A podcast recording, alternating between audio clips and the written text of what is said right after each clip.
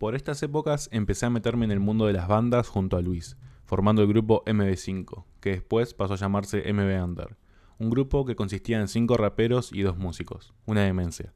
Cuando ese grupo terminó, entré a la banda Park Out con Nahuel, uno de mis otros actuales mejores amigos, quien era parte de MB Under.